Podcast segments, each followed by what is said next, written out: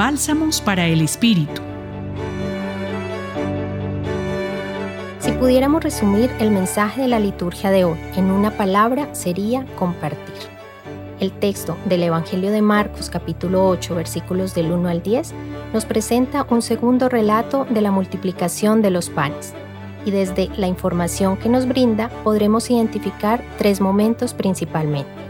Uno, la preocupación de Jesús al ver que la gente que le rodeaba no tenía que comer, es decir, identifica la necesidad de la gente y siente compasión por lo que está viviendo. Así que Jesús interviene, pues no se queda solo en sentir compasión, sino en actuar para saciar el hambre de esta gran comunidad. 2. Jesús parte de los recursos con lo que la misma comunidad contaba, así que pregunta, ¿cuántos panes tienen? Y la comunidad aporta algunos peces también. 3.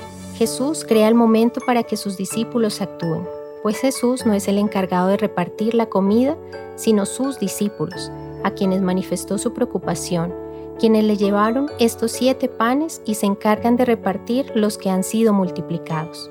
Después de este gran milagro, todo es recogido en siete canastos, que se relacionan con los siete panes iniciales como signo de plenitud pues dentro de la misma comunidad se encontraba todo lo necesario para sobrevivir, tanto que aquello que sobró pudo posiblemente servir para alimentarse más adelante.